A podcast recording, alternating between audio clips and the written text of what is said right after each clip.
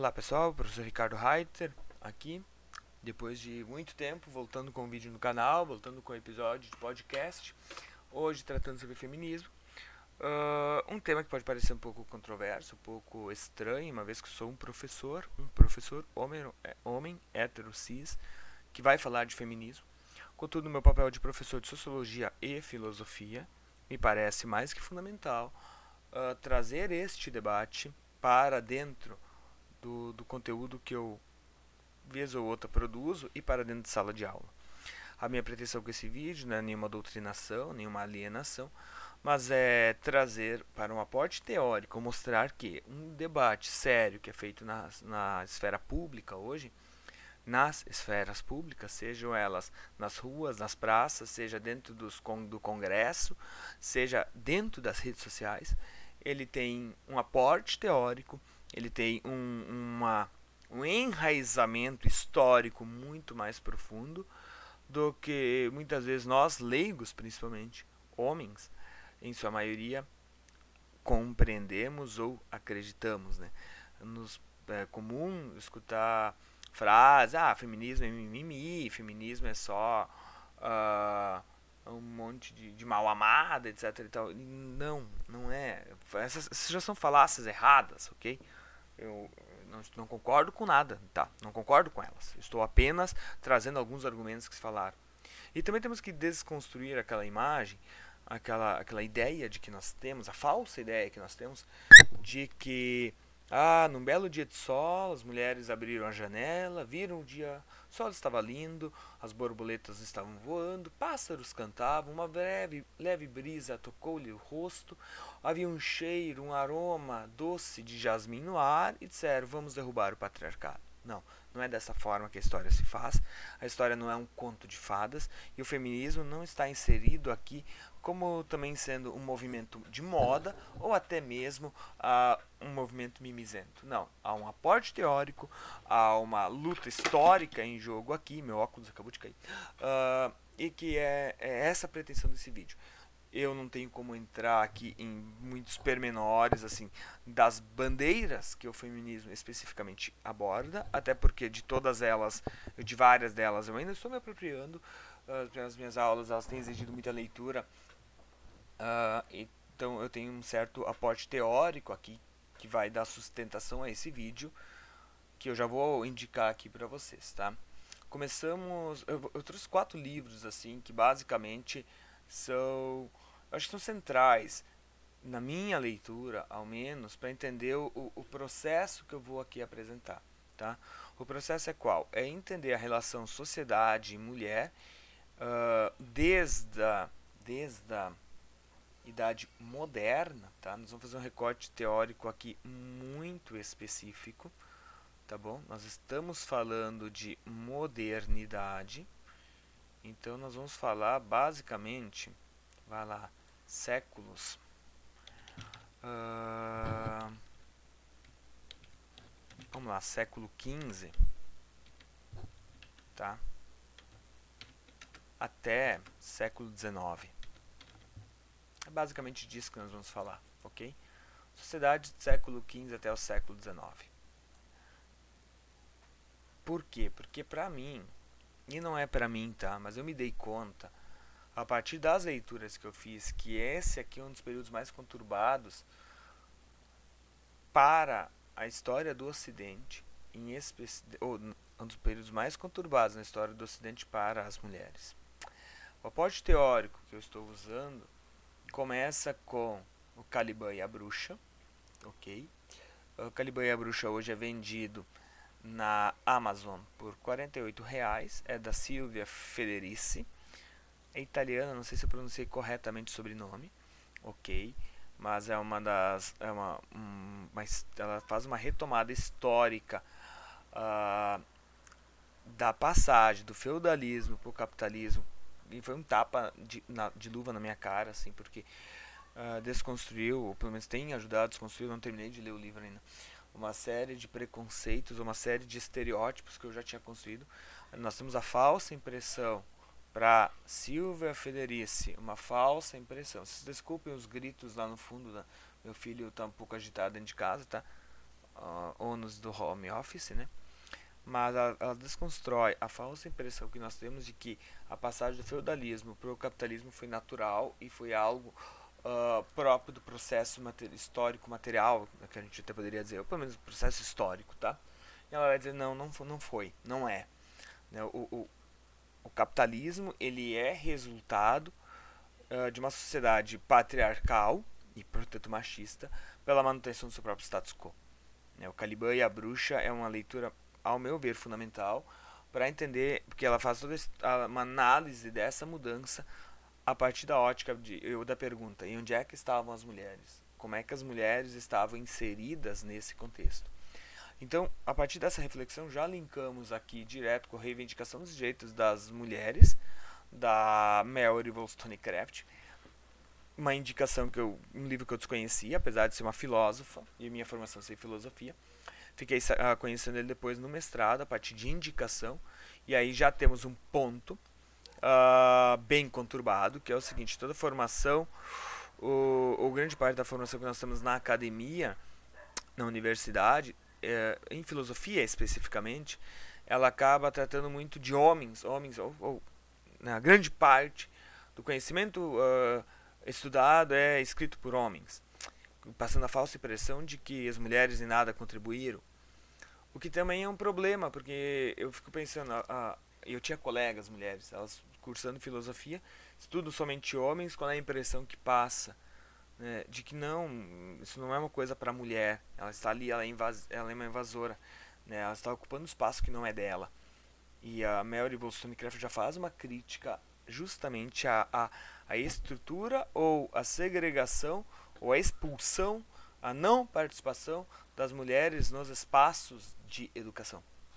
Né? E aqui ela faz uma crítica, esse livro é, é sensacional, é uma crítica a Rousseau, né?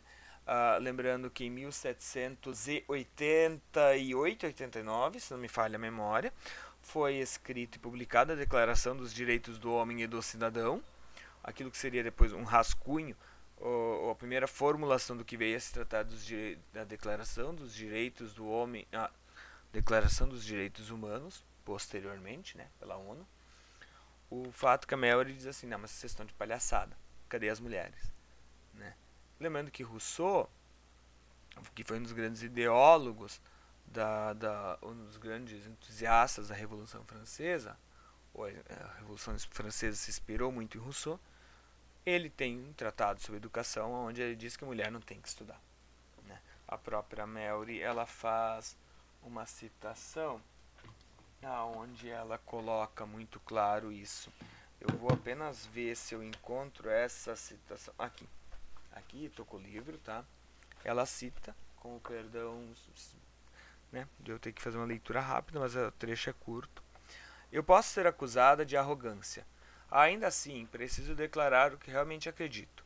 Todos os, todos os escritores que têm escrito sobre educação e maneiras feministas, femininas escrito sobre educação e maneiras femininas, de Rousseau a Dr. Gregory, uh, ela faz aqui referência a Emílio, ok?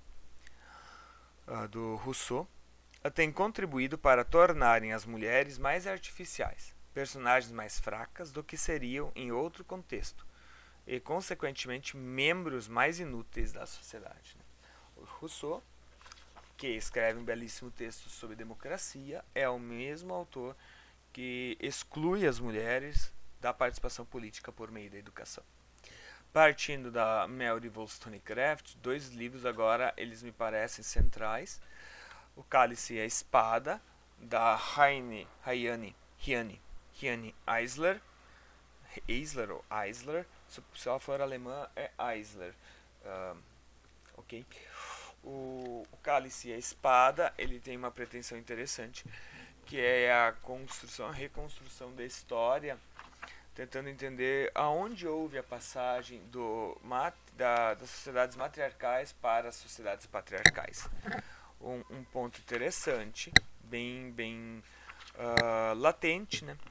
Uh, desconstruindo essa ideia de que a sociedade sempre foi patriarcal por si só e uma passagem uh, que eu quero citar aqui, é sempre apenas alguns termos. uh, é, alguns trechos curtos, é a seguinte: o problema fundamental da sociedade patriarcal como um todo não é o do masculino enquanto sexo apenas.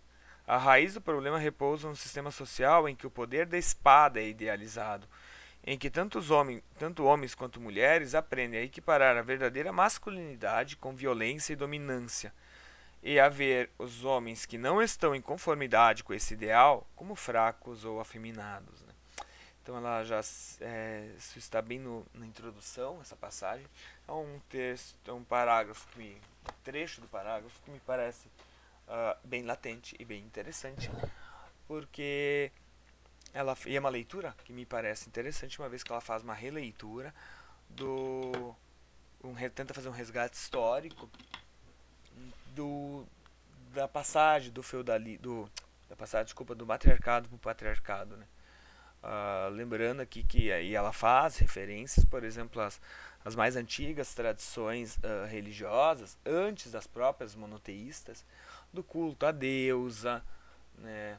E para pegar um caso bem bem específico assim, em termos europeus aqui, claro, né? Por fim, e não menos importante, cito o mito da beleza da Naomi Wolf, esse que foi certamente o primeiro livro feminista com que eu tive contato, tá? Um livro que me parece que é essencial para nós lermos, um livro que vai ser essencial na construção que eu estou aqui fazendo nesse vídeo e que é essencial nas aulas que eu ministro, tá? A desconstrução da ideia do mito da beleza é surreal. Ou é mais, desculpa, né? Surreal, é mais do que necessário. A Naomi Wolf consegue fazer uma análise crucial e muito latente, colocando que esse mito da beleza, o que é um mito? É uma história contada e repetida que se torna verdade. Esse mito da beleza é que ele tem um papel tão latente na sociedade hoje que ele acaba criando, como nós veremos, já uma, inclusive uma terceira jornada de trabalho sobre as mulheres. Uma terceira jornada de trabalho que nós não falamos. Nós falamos da primeira e da segunda. Trabalho, uh, a vida profissional da mulher e a vida caseira da mulher, digamos assim, né? A segunda jornada de trabalho e a terceira jornada de trabalho qual será? Bem, nós vamos ver daqui adiante. Mas o mito da beleza é um texto essencial e fundamental na compreensão, uh, assim, talvez no, na compreensão histórica dos movimentos que, que do, dos fatores sociais que começam a fundamentar e começam a levar ao, ao feminismo como um todo. Bem, vamos então seguir aqui. Deixa eu voltar para o nosso mapa conceitual. Tá. Só vou ver aqui certinho para que é, aqui a tela não acabe atrapalhando.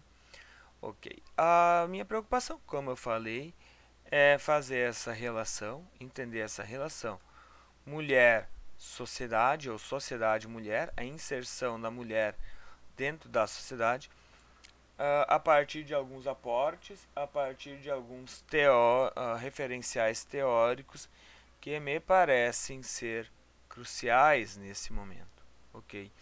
Então, uh, como é que nós podemos começar? Vamos puxar um, um termo aqui. Tem vários papéis ou vários vários pontos que nós poderíamos usar. Eu acho que é central, o mais central de todos, é entender o, essa inserção da mulher dentro da sociedade como uma constante, constante luta pela sua liberdade. A mulher se insere dentro da sociedade à medida à medida em que ela luta por liberdade, e não apenas luta por liberdade, mas tenta garantir o seu lugar dentro da sociedade. Né? Eu acho que esse é um ponto central. Quero manter aqui razoavelmente tudo igual. Assim, em termos de cores aqui do. Eu sei que quem está em casa não está vendo, mas ok.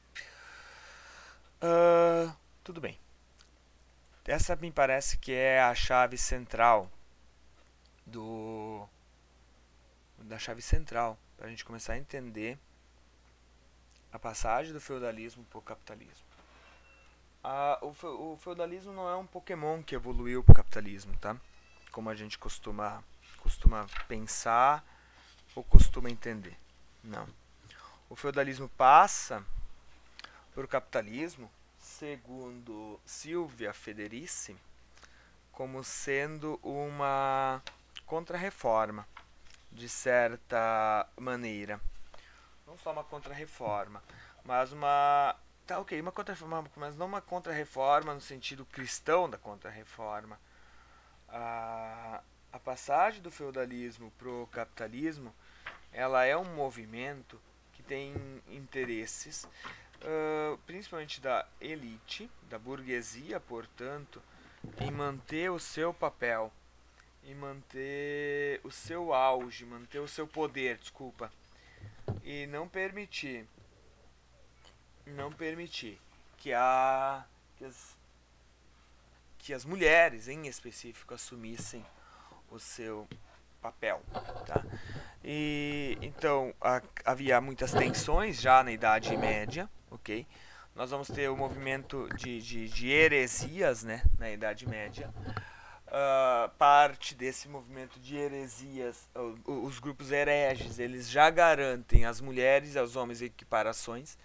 Temos que pensar agora características da sociedade do século XV ao século XIX. Ela é uma sociedade patriarcal, acho que não é nenhuma novidade aqui, né? Nós estamos falando de uma sociedade onde o patriarcado ele, ele é forte e unido ao patriarcado nós vamos ter um elemento central, como vocês já devem saber, ou quem não sabe verá agora, né? Que é a prevalência do cristianismo.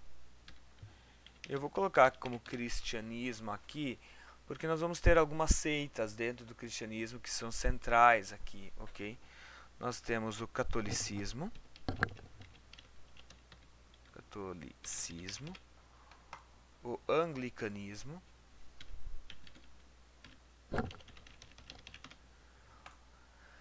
o luteranismo e um, uma vertente mais radical aqui, eu vou ter que agora arrumar a bagunça que eu fiz, uma vertente um pouco mais radical que vai ser o próprio ah, deixa eu, eu vou ter que fazer isso aqui rapidinho. Tá, mas são essas três, né? O catolicismo, o anglicanismo, luteranismo e a vertente mais radical, que são os puritanos, né? Lembrando que o puritanismo, ele é uma mistura, ele é um radicalismo na, na exigência da, da, do segmento da vida evangélica, da vida, da vida evangélica aqui em termos de evangelho, tá? Uh, e ele vai ser presente em todas as religiões, ele foi central na formação da sociedade norte-americana, mas ele é muito presente na sociedade brasileira também, em específico mais para o interior. Tá ok. Então nós temos esse cenário aqui, uma sociedade que é patriarcal e que é fortemente marcada pelo cristianismo. Tá. Quais é são as, as liberdades? O que a gente poderia se perguntar agora é o seguinte: o que é que garante a liberdade a um indivíduo? Ou quais são as formas de liberdade que um indivíduo busca? Correto? Bem, são algumas. Uh, são algumas coisas que, que a gente pode dizer que deixam alguém ou fazem com que alguém seja livre. A primeira delas talvez seja relacionado a trabalho. A Mary Wollstonecraft vai defender que uma das liberdades centrais de, uma pessoa, ou um dos aspectos que pode tornar uma pessoa livre, é a educação. E eu não discordo. Então nós temos trabalho, nós temos educação, nós temos também a. Peraí. Trabalho, educação, a liberdade financeira, né? Alguém pode dizer, mas isso aí está relacionado ao trabalho? Desculpa. Não é Covid, é só um espirro.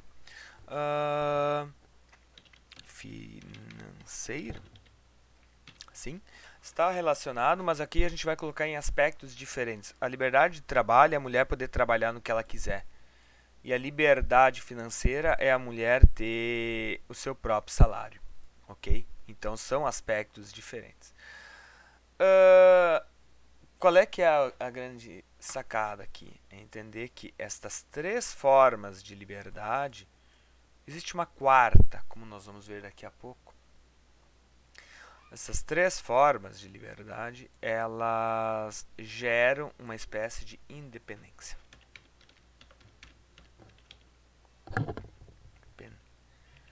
Independência da mulher. E é essa independência da mulher que o patriarcado vai buscar combater. Ok? O patriarcado vai combater a independência da mulher. E aí nós precisamos com começar a entender de que forma, ou qual são, quais são as ferramentas que o patriarcado vai usar para acabar ou para conseguir restringir as liberdades, a independência da mulher. Bem, não são difíceis de entender aqui, ok? Não são tão difíceis de entender. Uh, basicamente, o patriarcado vai garantir, né, ou vai, vai impedir a educação, ok? Ele vai negar a educação para as mulheres. Então, você de um lado você vai ter a negação da, da liberdade, da educação você vai ter a negação do trabalho. Todo o trabalho ele se torna doméstico, ok? Vou ter que puxar um pouquinho para baixo aqui agora. Todo o trabalho da mulher e esse aqui eu acho que é um aspecto que a, a, gente às vezes não se dá conta, mas a passagem do trabalho para do trabalho enquanto possibilidade de trabalho para trabalho doméstico, ele é problemático, sim porque o Brasil conseguiu começou a, a, a, analisar e entender que o trabalho doméstico é um problema apenas há menos, sei lá, de 10 anos atrás, quando você começa a ter garantido que empregadas domésticas devem ter carteira assinada. Isso não faz muito tempo, ok? Isso não faz muito tempo. Uh, e por fim, a eles conseguem, a sociedade patriarcal consegue inibir a liberdade financeira da mulher.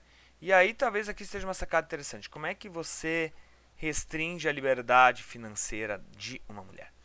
Uh, basicamente você a impede uh, de trabalhar, ok? Tá, então nesse aspecto sim, estão relacionados.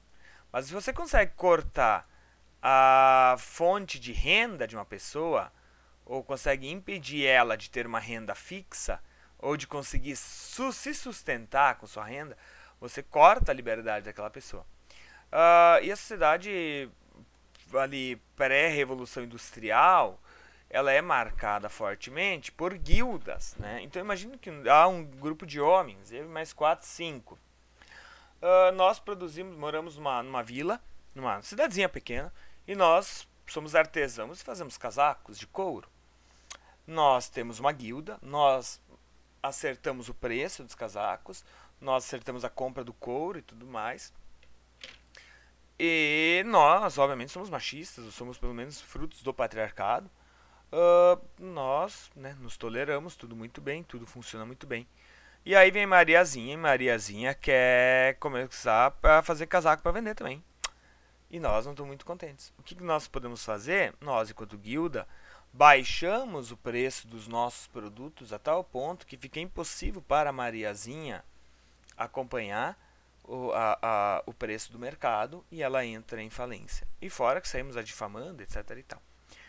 Ok, resultado disso é que as mulheres que lutam por dependência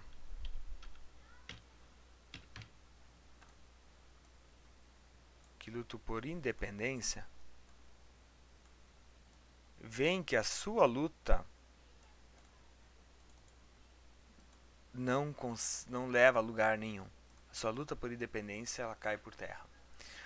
E as mulheres se encontram agora no seguinte dilema, na seguinte situação. Elas estão uh, num estado. Tenho que começar a arrumar aqui, deixa eu puxar o feminismo para cá elas estão num estágio tal que, ou estão numa situação tal, aonde elas estão basicamente morrendo de fome, elas precisam sobreviver, ok? Precisam sobreviver. Elas precisam, uh, né? Você precisa de precisa de alguém, precisa de alguma forma para se sustentar.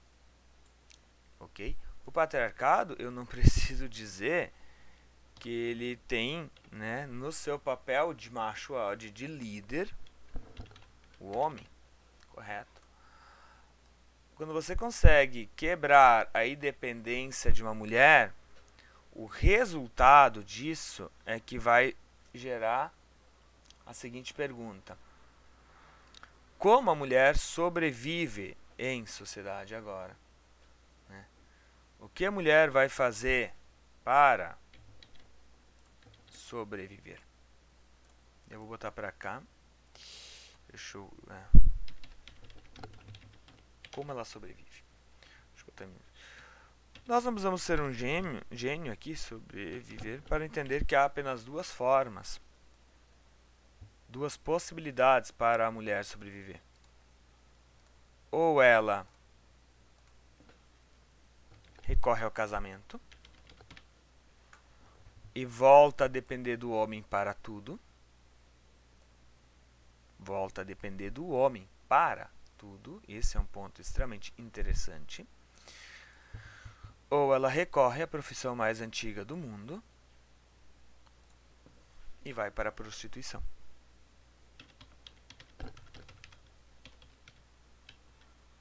Prostituta.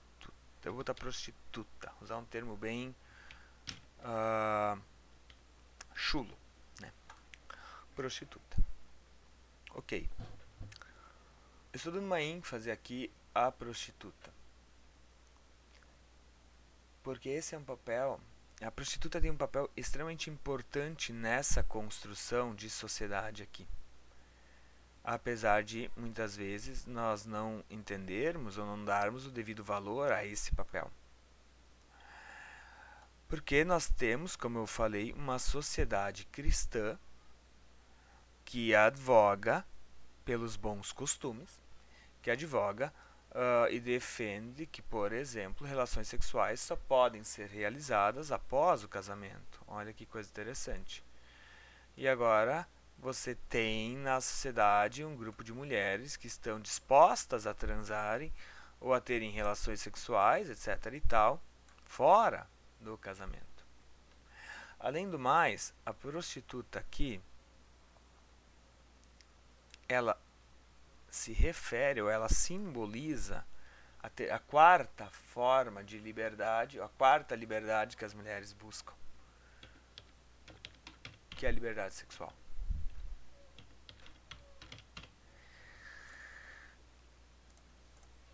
Né? A prostituta ela vai simbolizar nesse cenário aquela que ainda consegue a sua independência. E acima de tudo a sua independência sexual. E aqui vamos agora botar os pingos nos is. O que nós entendemos por independência sexual aqui são basicamente duas coisas. OK? Duas coisas a escolha de parceiros sexuais e ao mesmo tempo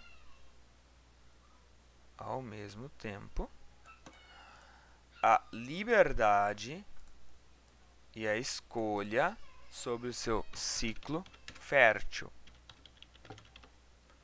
Em outras palavras, sobre quando e se ela vai ou não engravidar. Tá. Nós estamos falando século XV a século XVIII, XIX. Nesse meio tempo não haviam camisinhas ainda e métodos farmacêuticos anticoncepcionais. Fora que nós temos no cristianismo, e principalmente aí na vertente mais puritana, mas no cristianismo como um todo, no catolicismo também, um forte, isso aqui vai ficar uma loucura, combate ou uma forte perseguição ou negação, vamos botar negação, forte negação da beleza. É, meus queridos, não é só o não é só o, o islamismo que tem problema com mulher bonita. É, o cristianismo também tem. O cristianismo tem problema com mulher bonita. Não pode. A beleza ela ela deve ser negada ao máximo, ela deve ser guardada para o homem, né? O casamento. Ah, então aqui, na negação da beleza, ela leva ao casamento. A mulher tem que ser bonita para o casamento. E aí agora uma aula de teologia, porque as coisas se relacionam. Uh, vamos lá, vamos lá. Antes de uma aula de teologia, uma aula interessante, um ponto interessante, que é entender o seguinte: por que, que eu estou pegando recorte do século XV ao século XIX? Porque este aqui foi o período aonde houveram as famigeradas queimas bruxas. Não teve na Idade Média. Não, não teve. Não na mesma proporção. Tá. Teve perseguição na Idade Média? Teve. Mas como, como eu acho que eu falei, já nem lembro se eu falei ou não. A perseguição que teve na Idade Média, eu já nem sei quanto tempo de gravação a gente tem aqui, meia hora pelo jeito. E vamos longe ainda, pessoal, esse vídeo vai ficar bem grande, tá? A perseguição que nós tivemos nas, na Idade Média, a queima às bruxas, não foi uma queima às bruxas. Na Idade Média foi uma queima aos hereges.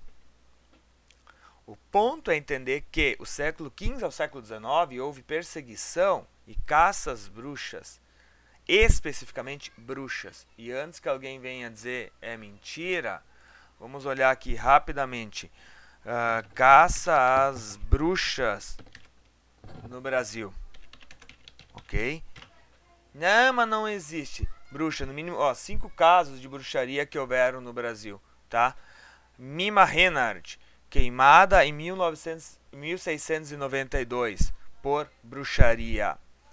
Uh, depois, Isabel Pedrosa de Alvarenga, queimada, uh, condenada por bruxaria em 1750. Ursolina de Jesus, condenada em 1754 e queimada em fogueira pública.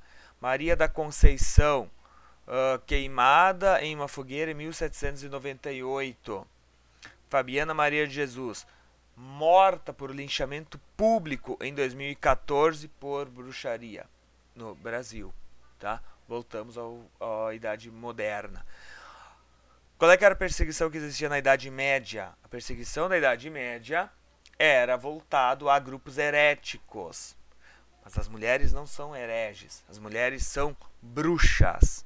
A pergunta é: o que leva, o que fez com que a mulher fosse alçada ao status de bruxa na sociedade? Essa é a pergunta que agora nós temos que entender e buscar responder. E qual é a relação disso aqui tudo com a prostituta? E aonde isso aqui tudo vai desabar no feminismo? Bem, só havia uma forma eficaz de você controlar o seu ciclo fértil, ok? Aliás, antes de entrar no seu ciclo fértil, vamos, vamos, vamos lá, vamos lá. Aula de teologia rapidamente agora aqui. Uh, o Gênesis, pessoal, Gênesis, uh, livro bíblico, primeiro livro bíblico, ele é uma compilação de mitos uh, mesopotâmios, ou seja, de um povo que já existia lá no Oriente Médio antes do povo hebreu, tá bom? Dentro do mito bíblico, dentro do mito dos mitos sumérios que deram origem ao Gênesis, Eva não é a primeira mulher da criação, Eva é a segunda mulher da criação, um ponto importante, tá? Então aqui agora nós vamos ter que fazer um, um, um, um retrocesso uh, mitológico para entender o, o papel também que a mulher vai ter, não agora apenas na sociedade, mas como ela é vista dentro do cristianismo, tá bom? Uh, uma vez que a primeira mulher da criação no cristianismo, a primeira mulher da criação, deixa eu ver por onde é que eu vou puxar isso aqui. Primeira mulher da criação no cristianismo, ela é Lili, no, no, no, no, nos mitos que deram origem a Gênesis, é Lilith, eu estou pensando, montando um mapa conceitual enquanto eu falo, tá? Pessoal que está em casa no, no, no podcast. Uh, enquanto a mulher, a Lilith, a primeira mulher da criação. E aí nós temos que entender agora o seguinte: Lilith e Adão são os dois criados do barro. Os dois são igual por natureza. Mas onde é que há dissidência? E por que, que ela não está na Bíblia? Porque Lilith, ela se recusa no ato sexual com Adão a ser a submissa, mas ela também quer buscar o seu próprio prazer e ser ativa no ato sexual. Ou seja, Lilith, nós podemos dizer, é a primeira personagem histórica, talvez, a buscar a independência sexual. Adão nega e ela foge do paraíso. Ok? E ela não está no na Bíblia, no Gênesis, mas o fato é que, e isso não pode ser negado, a, a, o mito prevalece. A mulher, então, ela, é, ela surge da onde novamente? É, Deus criou Eva? Não, Deus não criou Eva, por, ao menos não por pura e espontânea vontade. Tá? Adão, uh, Deus cria Eva porque Adão vai lá e implora por uma companheira. E Deus diz: ah, de novo, mas tá, dessa vez a gente vai fazer ela, não vai fazer do barro. Já vamos fazer ela submissa. Então já tiramos uma costela de ti e ela já vem de ti. Ela é carne da tua carne. Significa que se tu não existisse, ela não existiria, Adão. Ou seja, Eva já é submissa por natureza a Adão. Segundo, por ser carne da sua carne, então ela já é submissa. E ela só existe por vontade de Adão. Ou seja, uma dupla relação de, per, de, de pertencimento ela a origem dela é Adão e ela só existe porque Adão quer que ela exista. Ou seja, a mulher biblicamente vista, ela já é inferior, tirando Maria, que foi o grande a grande reviravolta. OK? Mas vamos lá no passa mais. Por que, que o, o, os homens são expulsos do paraíso? Porque Adão comeu a, a maçã? Sim, mas não. Porque Eva sucumbe ao pecado. Eva, e aí no mito Babilô, uh, mesopotâmio, Lilith se infiltra no paraíso e, se, e assume a, a, a, a, forma de uma serpente e tenta libertar Eva também da relação opressora, da relação né, uh, homem-mulher, ou mostrar que ela deve também buscar sua liberdade. Ela sucumbe, come a maçã e oferece então a liberdade o conhecimento do bem e do mal é, no fundo, a liberdade de escolha. Ela oferece a maçã, a liberdade a Adão. Adão come a mulher. A, a, meu Deus do céu. tá, não tem como editar. Adão come a maçã. Come a maçã. Não porque ele quer, no primeiro momento, mas porque ele é seduzido pela Eva. E aí qual é o grande instrumento que a prostituta usa para ter clientes? Ela seduz. O grande instrumento da prostituta é a sedução. E a sedução aqui pela beleza. E agora entramos no mito da beleza. E a coisa só vai ficando melhor. Ok? Então hoje, e essa ideia, na verdade, uma ideia que dura até hoje, né? Uh, mas uma ideia que perpassa aqui esse período histórico é a seguinte, o que vem desde a, lá da Idade Média é a seguinte. O homem fiel, alecrim dourado que nasceu no campo, se semeado, se ele trai a mulher, a culpa é de quem? Da mulher, não dele, da prostituta, da vagabunda, da puta que deu em cima do homem casado. A culpa não é dele. Por quê? porque ele é o imaculado. O homem não peca. Quem o leva a pecar é quem? A mulher. Por isso que o Talibã, ah, mas o que tem a ver? O Talibã tem origem judaico, é do Antigo Testamento. Por isso que o Talibã, ele vai usar uh, e vai impor às mulheres a vestimenta da burca. Por quê? Porque qualquer detalhe do corpo dela leva o homem a pecar. Não porque o homem é um tarado, desvirtuado, que pensa com a cabeça de baixo. Não. É porque a mulher traz em si todo o pecado. Estou gravando aula. Traz todo o pecado. Então nós temos esse primeiro ponto. Eu tive que avisar que estamos gravando aula porque minha esposa entrou. Uh, temos esse primeiro ponto. E no pouco além, e no pouco além, nós temos agora a seguinte situação. Uh, só um pouquinho que eu perdi meu fio na meada. Tá. Se o que leva o homem a pecar, o que leva o homem ao pecado, né? É a beleza da prostituta, o que deve ser combatido aqui? A prostituta, né? a beleza. Ela não pode, nós temos que nós temos que proibir, nós temos que inibir, nós temos que combater a beleza.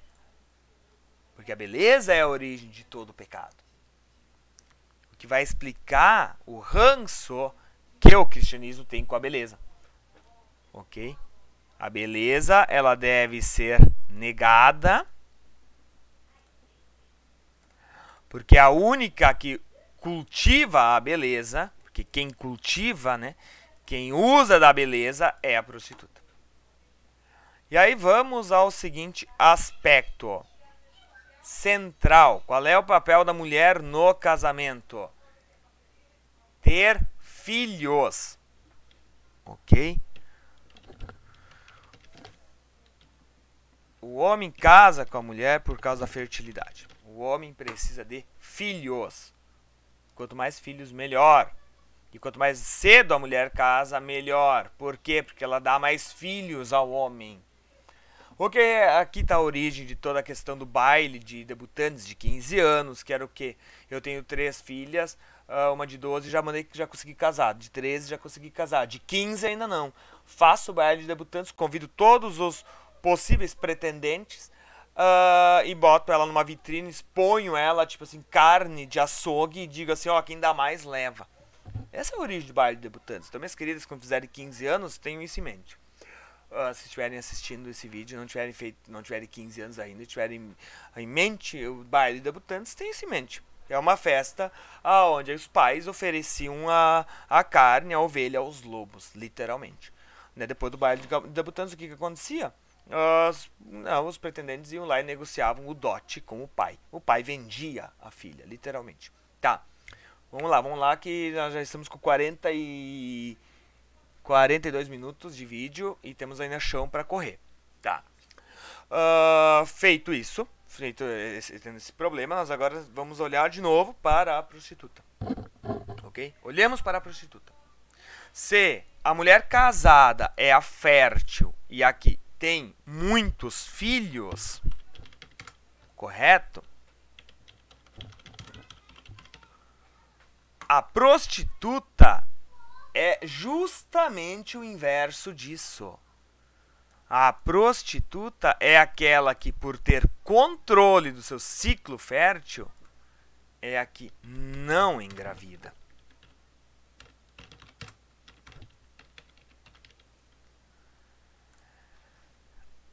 E aí nós chegamos no seguinte dilema. Nós temos uma mulher que transa com muitos homens no dia, na semana, e que não engravida. Como que ela não engravida? Ela toma chás, provavelmente. É, compostos de ervas. Chás e compostos de ervas são poções. Quem mexe com a poção bruxa. Grande parte das queimas bruxas da Idade Média foram de mulheres que eram prostitutas.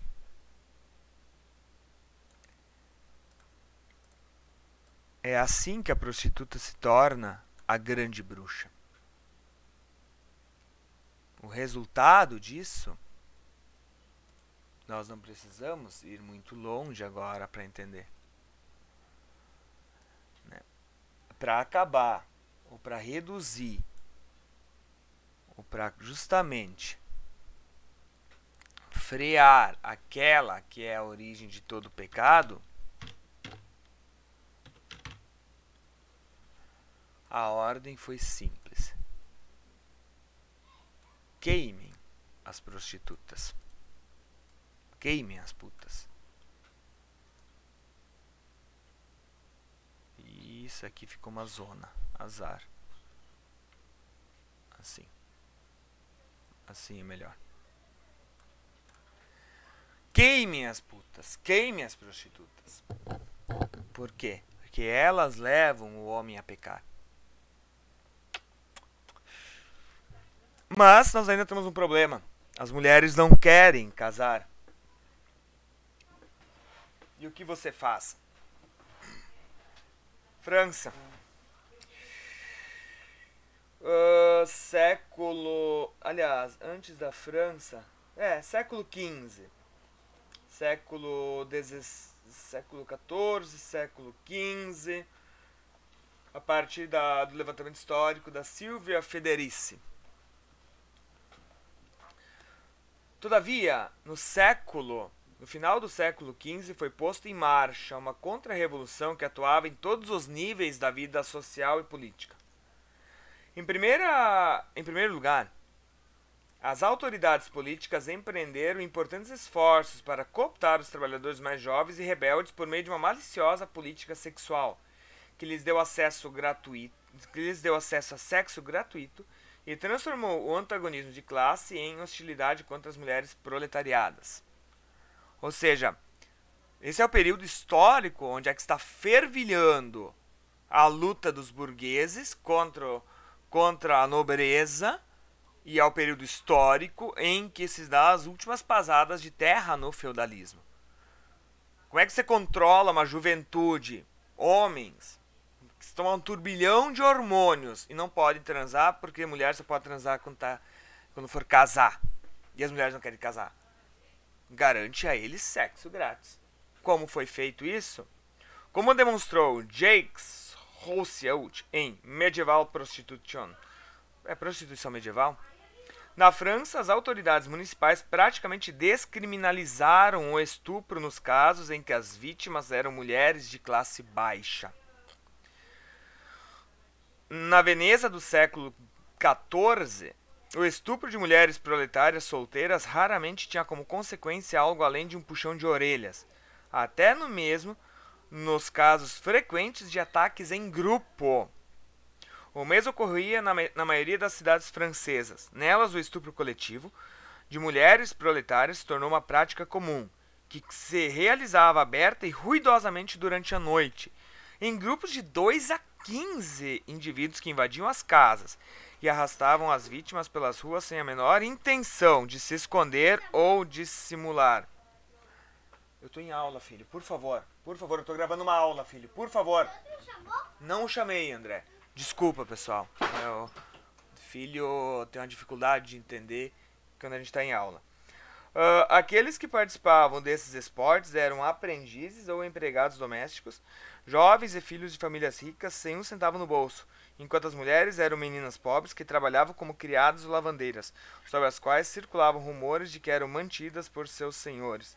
Em média, metade dos jovens participou alguma vez desses ataques, que Rissoult descreve como uma forma de protesto da classe média e alta, uh, um meio para que homens proletários forçados a postergar seus casamentos por muitos anos devido às suas condições econômicas, que eram pobres, né, uh, cobrasse aquilo que era seu e se vingassem dos ricos. Uma verdadeira, uh, como é que nós podemos dizer, um verdadeiro bacanal, um verdadeiro, enfim, não há talvez forma de, de né, de expressar. Mas o que causou? O que, qual foi a consequência? Aliás, isso teve inclusive uh, a igreja fechou os olhos para isso. Por quê? Porque era um preço baixo a se conseguir manter a ordem e a paz. E aí a estabilidade financeira. Como é que a, a, a estabilidade política como um todo? O que, o, o, que, o que faz? Qual é o resultado disso? O resultado é que as mulheres elas se sentem ah, cada vez mais contra a parede. Ok? Cada vez mais contra a parede. E não é à toa que até hoje na sociedade a gente escuta falas do tipo: ah, a mulher foi estuprada, mas a culpa é dela.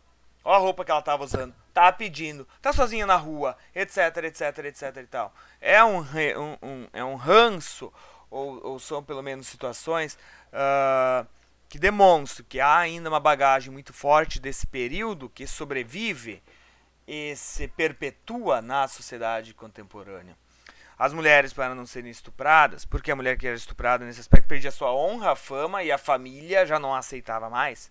Família que homem. Ela precisava cair para a prostituição, mas a qualquer momento ela podia terminar a fogueira. o que faz com que o medo também leve as mulheres ao casamento. Ok, é dentro disso tudo que surge o feminismo.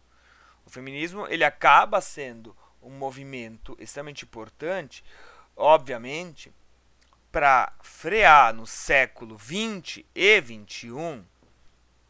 Então, vamos aqui, né? 20. Peraí. Uh, século 20 e 21 as atrocidades que estavam acontecendo e que não poderiam mais ser aceitas. Né? O feminismo é nada mais e nada menos uh, do que uma forma de luta, porque nós ainda vivemos numa sociedade patriarcal, em sua maioria patriarcal, né? de certa forma. Uh, o feminismo acaba sendo uma luta. Deixa eu colocar aqui. Uma luta de, de pela busca da liberdade. E esse é talvez o ponto que as pessoas às vezes não entendem. Né? Não é uma luta para subjugar os homens, mas é uma luta por liberdade. E que tem sim tido sucesso. Porque as mulheres conseguiram independência financeira. Né? As mulheres conseguiram independência. Aliás, vamos começar aqui pela educação. As mulheres podem estudar. Aliás, eu queria só fazer isso aqui ficar diferente. Hoje as mulheres estudam. Hoje as mulheres trabalham. Hoje as mulheres têm liberdade financeira. Hoje as mulheres têm liberdade sexual. Mas alguma coisa ainda parece estar faltando. Alguma coisa ainda parece estar errado nessa conta. A sociedade do século 20 e 21, ela não tem mais uma igreja que fortemente a condena pelos seus crimes ou pelas suas práticas, porque não é uma questão de crimes aqui, pelas suas práticas. Mas o patriarcado do século XX, ele consegue instituir uma nova religião sobre que tem um papel fundamental e que vai mudar drasticamente a vida das mulheres. E com esse último ponto nós terminamos essa quase uma hora de aula já. O patriarcado consegue instituir ou implementar a instituição da moda. E a moda vai ter aqui um papel crucial crucial na subjugação, digamos assim, ou vai impor sobre as mulheres um fardo muito grande.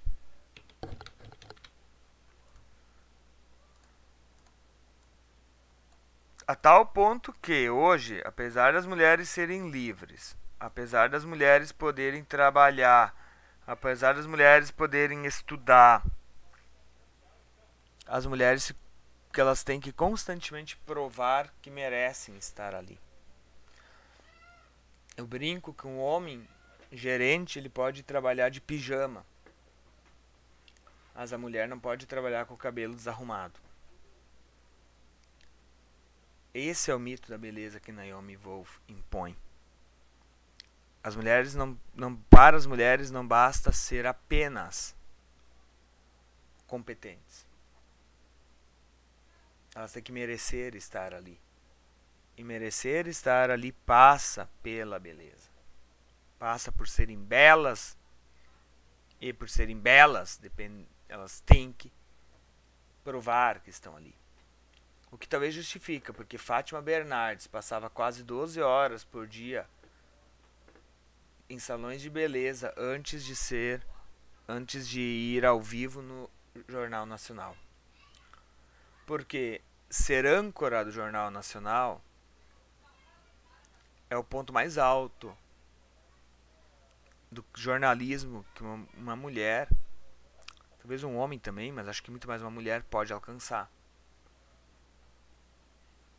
Não acredito que nós vamos ter uma redatora mulher no Jornal Nacional tão cedo. Por que, que eu falo do Jornal Nacional? Porque é o maior programa jornalístico da TV aberta do Brasil. Ainda. Então nós temos esse ponto. Né? A mulher ela precisa ter, a mulher tem agora. Eu acho que essa é a questão. Se aqui no trabalho doméstico nós temos o que nós chamamos de segunda jornada. No, na liberdade financeira, no seu trabalho, nós temos a primeira jornada. Nós vamos ter aqui, na moda, um fardo muito grande que vai ser a terceira jornada de trabalho. Terceira jornada é essa que a gente acaba não falando mas que ela hoje julga e condena as mulheres de forma tão ferrenha como a igreja fazia lá no século XV, XVI, XVII, XVIII, até o finalzinho do século XIX. Né? Esse ponto, essa, tô quase no fim, amor. Essa é a construção da sociedade uh, na qual o feminismo surge e que vai ser ponto de partida, uh, pelo menos que é o, o arcabouço teórico e histórico que a gente precisa ter em mente. Quando a gente olha e vai querer entrar em debates pró, pró, uh, próprios, né? Uh, principalmente em redes sociais e tal. Porque hoje o que se. Um, talvez o grande lema do feminismo é o meu corpo, minhas regras.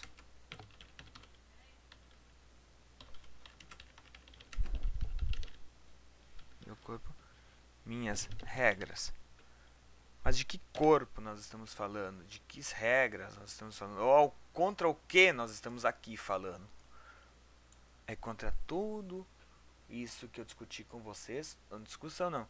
Que eu, esse monólogo que eu fiz aqui com vocês.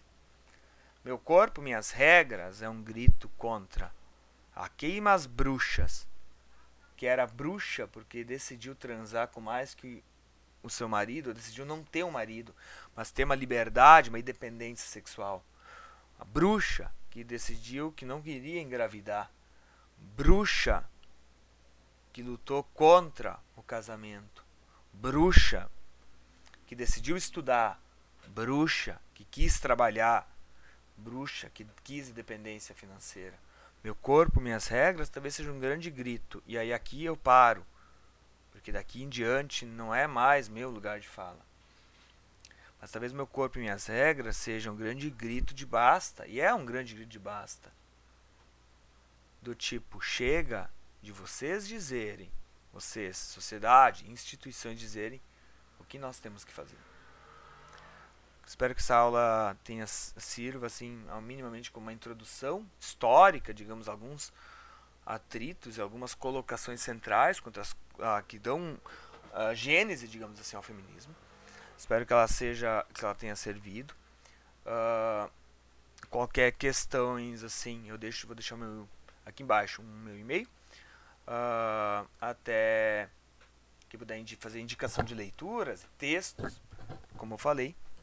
É, uma, esse é um conteúdo que eu estou também me apropriando muito para trabalhar com alunos, né? Então, deixa aqui meu e-mail, ricardo.reiter.gmail.com uh, prof.ricardo.reiter.gmail.com né? Sempre indicações, leituras e comentários são sempre bem-vindos. Claro, aquela coisa básica, né? Sempre mantendo o respeito. Que o respeito é a base da democracia. Forte abraço, paramos por aqui, até mais.